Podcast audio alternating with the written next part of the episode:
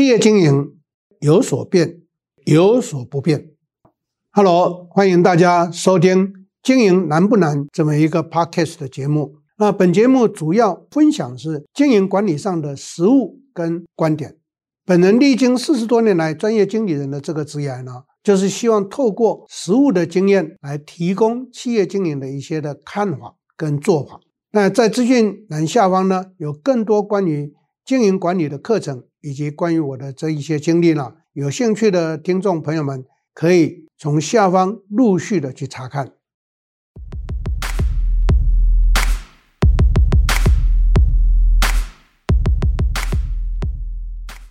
大家好，我是 Richard 陈宗贤，欢迎在座各位再一次收听 Podcast 的时间。在经营难不难这个 Podcast 的节目里头呢，每次都会跟各位来分享、提供一些在我们实务上经营管理的一些的呃主题重点。那把多年来我在各个领域里面的心得经验跟大家做分享报告。那么今天要来谈的，很多人都说这是我最擅长拿手的展会行销。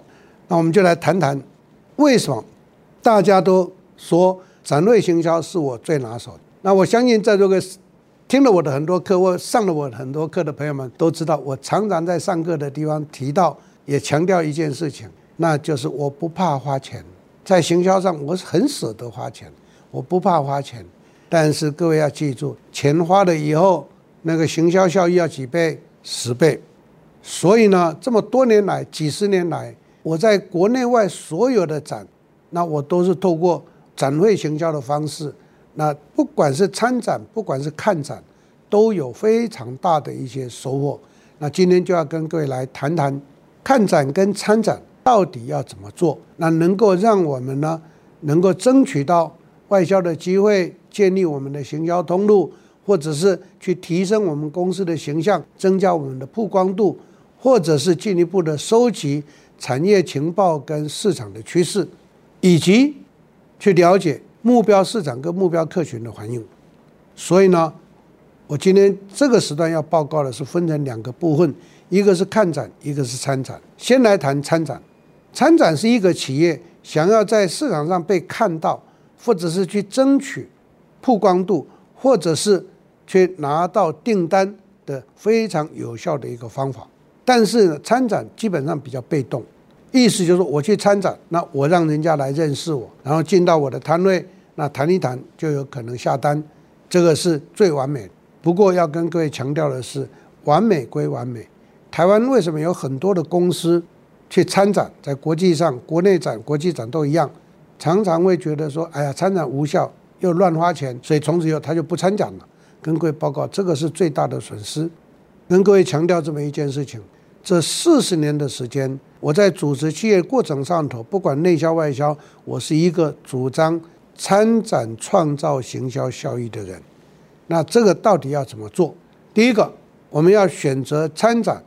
如果我们要做国际市场，那你要第一个要挑国际大展。国际大展，全世界的大咖才会去。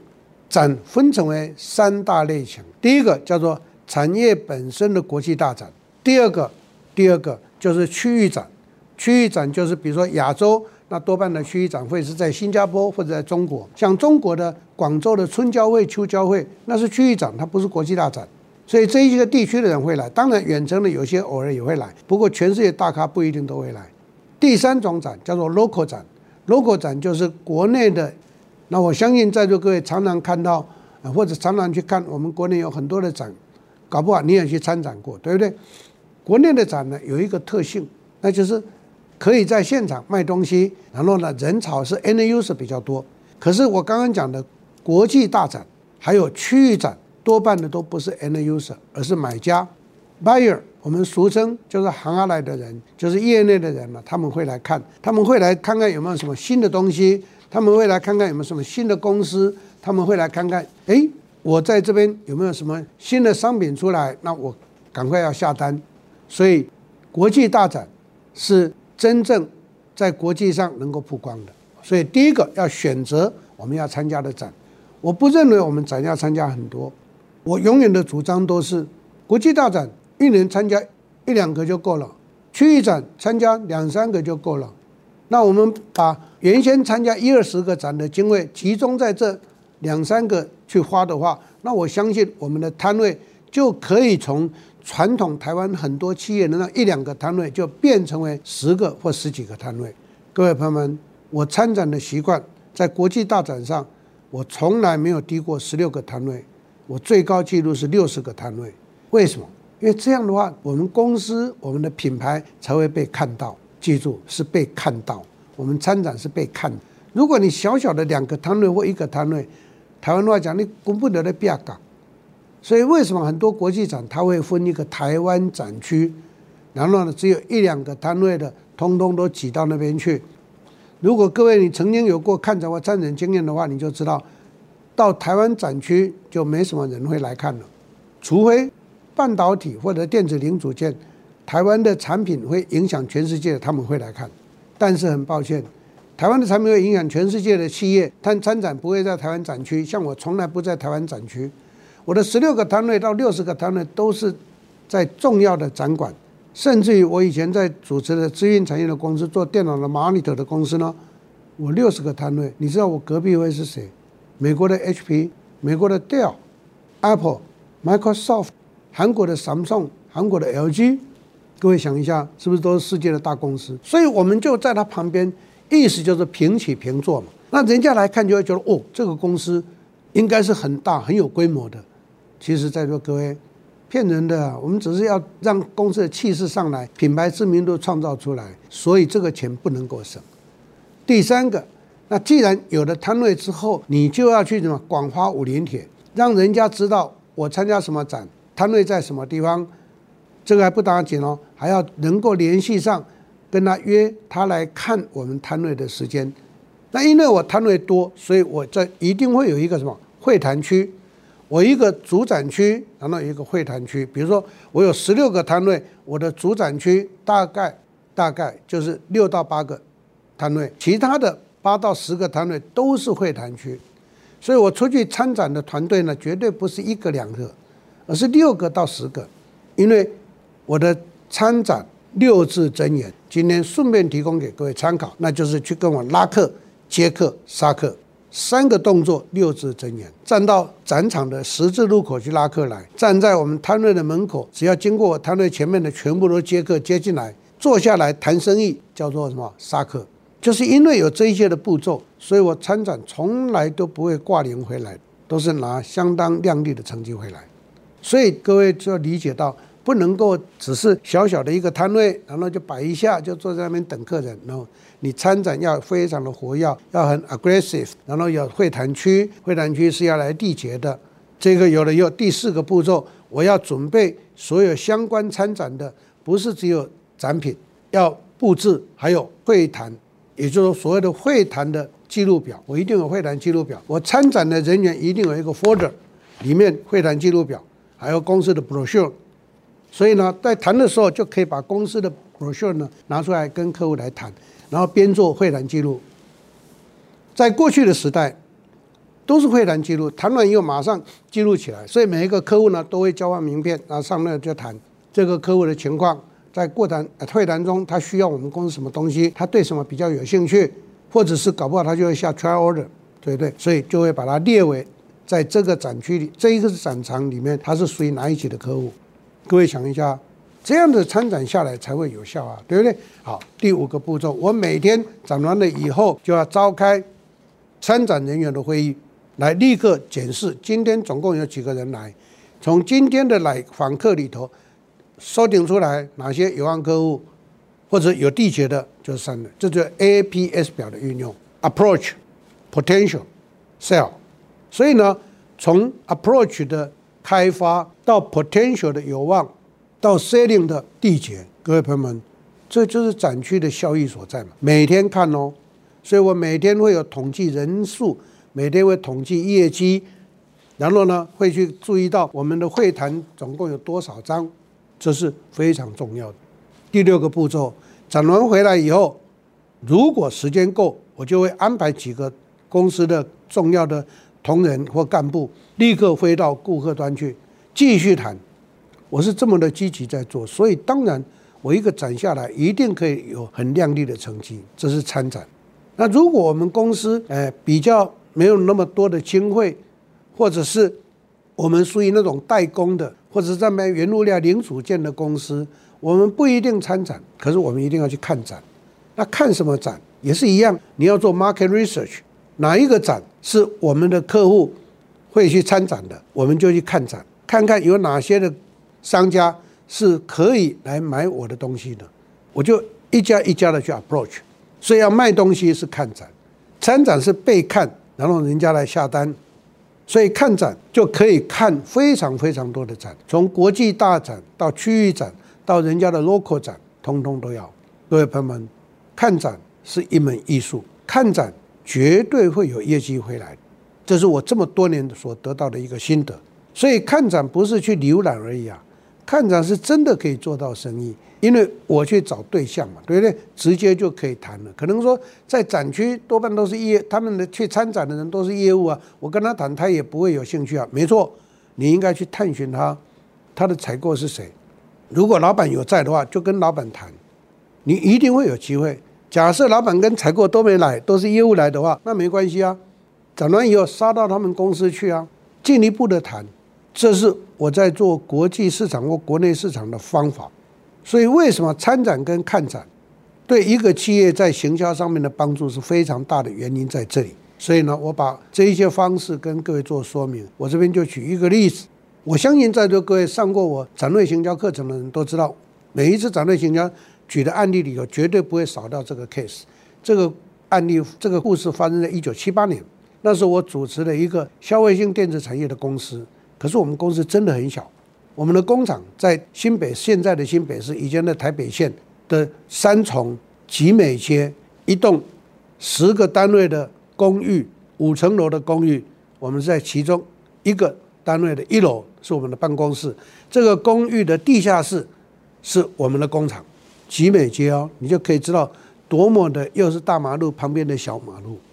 我接了这个公司一看，哎，我们做音响的。我在想做大型音响，结果我们老两个老板很厉害，他们是技术背景出身，他们就发展出来，学了当时 Sony 推出全世界第一台的 Walkman，我们公司第二年就推出了 Walking Radio，就是收音机了。以前收音机是一个木木的，那挂在放在胸前的，那 Stereo 的收音机是戴耳耳机，可以听到立体的效果。现在年轻人已经不知道这件事情，因为现在动不动都是 Stereo。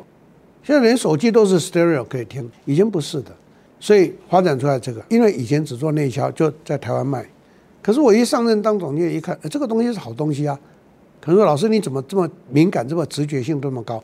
哎，跟各位报告，我非常爱音响，我从二十岁就玩音响到现在，因为我喜欢音乐，就会相关喜欢音响，所以这就为什么我去组织这个消费性电子产业的音响公司的原因在这里。后来我就。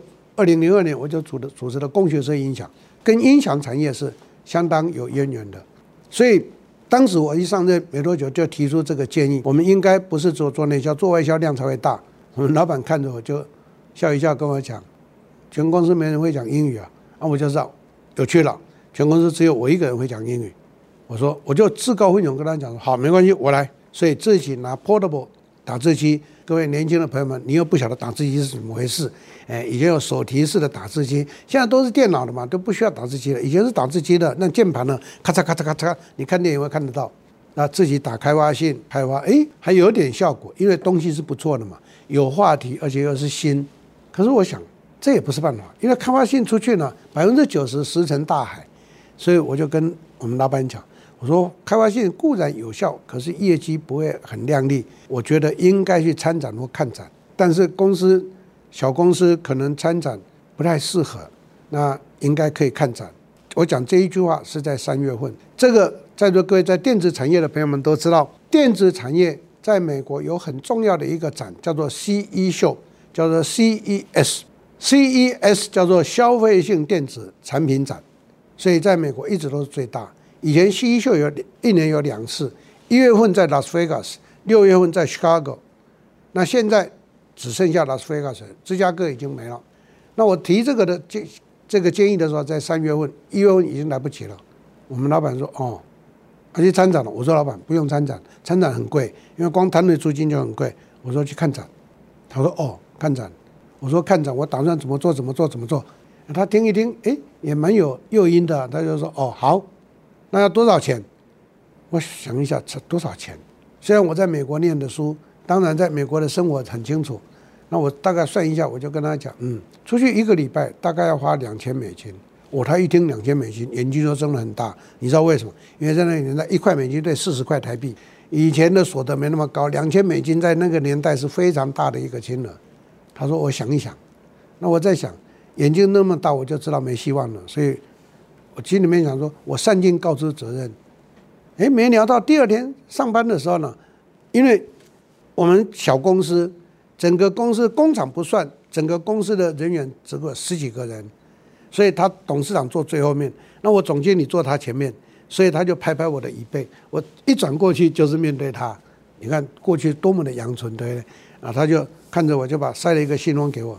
他说：“总经理，昨天你这么一讲，我回去了，这个跟左右邻居啊、亲戚朋友们问一问呢、啊，啊，这个挺甜哎，这边有一千块美金，让你去美国活两个礼拜。我心里面怪了，两个礼拜，你的意思是让我活一个月，这还得了？”管吃管住，一天只能花三十三块三，我怎么住饭店啊？在芝加哥当趟一个晚上就要一百块美金，他以为我在美国生活过、念书生活过，可以不用住饭店就可以睡觉的。后来呢，当然不能这样讲，对不对？后来就去做我最熟悉的，因为我在威斯康星，在美国北部。那从芝加哥绕过五大湖区的这一个西北方，就是威斯康星州。威斯康星州是美国继这个应该说，继这一个美国的汽车重镇匹兹堡之后的另外一个很重要的汽车生产重镇，所以威斯康星是一个工业州，而且是德国跟这个波兰人移民的后裔。那因为我以前念书，常常会去跑去芝加哥看，呃，股票市场或期货盘，所以我就会清楚知道这中间搭灰狗巴士怎么搭。中间有一个 county 叫做 Green Bay，叫做绿湾，那人家。老板已经这么讲了，我也不能说你怎么这么不懂行情，对不对？所以我第二天就开始买机票，买国际线，再加买 US Pass。所谓的 US Pass 的意思是说，你国际线到美国之后可以买美国非美国各个重要城市的，那它从四个 stop 开始算起。那我是买二十个二十个 stop，所以加多少？加两百块美金，从四十块美金到两百块美金，就四个停四个站到停二十个站。哦，所以票可以这样买，在这个有机会你将来要出国的时候，你可以学这个方法。好，就飞了。我到芝加哥去的时候，这下惨了，三十三块三要管吃管住，所以我住到 Green Bay 的一个 motel。各位不要误会啊，台湾的 motel 是 Love Motel，美国的 motel 是真正汽车进去的 motel，哎，那是宿住宿的。所以我就进去的时候就，他说你要来住啊，我说对，你要来干嘛？我说来看展。他说：“看展在芝加哥，你跑来我这边干什么？”我说：“没钱呐、啊，所以到你这个地方来比较便宜啊。”那个 motel 的经理就笑一笑，他说：“三十九块。”我心里面三十九块，那我倒贴啊！我就开玩笑跟他讲：“三十九块，那我不要住了。”他说：“为什么？”我说：“我穷的要死啊，公司只给我三十三块，管吃管住啊。”哦哦，那你要多少钱？我说：“你认为我吃三餐要多少钱？剩下的都给你。”他说：“二十一块。”我说：“no。”十九块，他说：“哦，你们台湾人很会杀价。”我说：“不是杀价，我要活下去嘛，对不对？我要管吃管住管交通啊！你我就让，要不然你算给我看嘛。”他最后笑一笑说：“好了好了好了，就十九块了。”那我接着就跟他讲：“那两块不是我不不舍不得花，是两块是要给你的。你每天用 van 把我载到会场去。”他说：“好，师傅。”我说：“请你用 van 把我载。以前叫做 van，现在叫做修理车。哎，因为美国是讲小费的国家。”我一趟给他一块钱，他是私有赚下来，哎，所以他就每天载我到芝加哥，要一段路哎，这是有趣的故事，所以就这样做。好，那我去之前就知道，我这一趟去一定要有斩获才能回来，所以我就印了六千份的 brochure。一六千份的，我们俗称卡特洛格，我是怎么印的呢？叫印 pamphlet。所谓的 pamphlet 叫做折页式的说明书。那一张 A4 size 一折的时候变成八个页面，因为一折下来的时候展开来，每一页有四个页面，所以我封面跟封底封面是叫公司嘛，封底是地址嘛，对不对？其他有六个页面，六个页面就可以印六个系列的商品。我印了六千份，因为要要两令纸，一令纸三千份，所以我都算得清清楚楚。可能说，老师你怎么知道一令纸可以印多少份？不要忘掉，我一九七三年在正大郎待过，我当到秘书室经理、总务部经理、仓储部经理跟专务业务部经理。正大郎卖的东西有印刷机，因为我们代理日本的哈马达的印刷机、滨田牌印刷机，所以平板印刷我很熟悉，所以我就知道可以印多少。就印了以后去，我整个行李根本我衣服塞的空间太少了，所以每天要自己洗衣服。在座各位顺便讲句题外话，你只要出国，衣服不用带很多。今天换下来洗澡的时候，顺便衣服洗一洗，然后挂在浴室里头，因为然后不能关灯哦，让它一直空调。早上起来衣服是干的，可是那这样会皱。no，你洗完以后呢，浴巾铺下去，然后把它卷起来，在上面踩呀踩呀踩呀踩，那那那个水都会踩出来，所以摊开来再把它吊上去都不会皱。教各位这一招，嗯，又可以省钱。OK，就这样子可以非常方便哦。所以我就因为我要带样品，我要带行路，对不对？所以我就带 suitcase，以前叫 suitcase，你看那种。间谍电影，零零七的间谍电影都带一个黑色的 suitcase，现在没有人，现在都带背包，对不对？以前是 suitcase，就亚克力硬硬的。那我这边六千份 suitcase 只能装一两千份，所以我到每天要出门的时候就塞啊，塞两千份到会场去。一到会场的时候，因为我是来看展的，所以要先注册，注册缴十块美金，就拿了一个狗牌，哎，然后就进去，那拿了一本 bias guide，我就是要买那一本 bias guide。